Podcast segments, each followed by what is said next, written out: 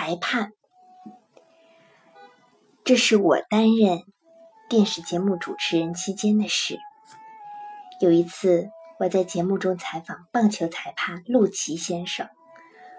陆琪先生以裁判时动作花样繁多而著名。我一直以为裁判应该站在击球手身后。在击球手把球击出的同时，裁判和击球手一起跑向一垒，并且要比击球手先到达一垒，喊道：“安全！”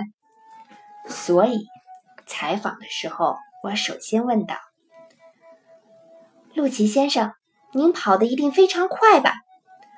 陆琪先生面露惊讶，问：“为什么我一定跑得快呢？”我心想。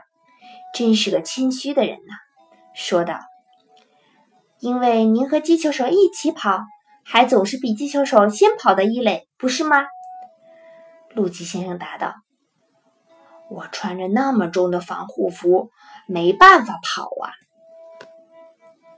原来我会这么认为，是因为棒球电视转播的问题。当击球手把球打出时，电视镜头就追着球飞出的方向，然后有人把球接住，向一垒投去。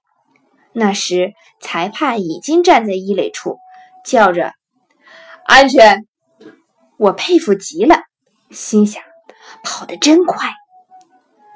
如果电视镜头不去追求的去向，而是一直拍摄跑向一垒的击球手，我就会看清楚裁判到底有没有和击球手一起跑，也就不会问出这么愚蠢的问题了。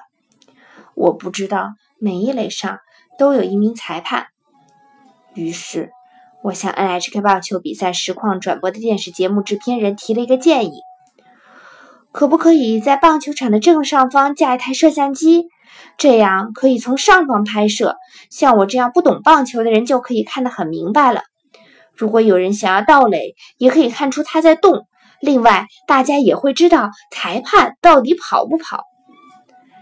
认真的制片人说：“让我考虑一下吧。”但是，当我把从正上方拍摄这个建议说给和我一起主持前十名节目的九米红听的时候，九米君立刻说：“那样不就像打电子游戏吗？”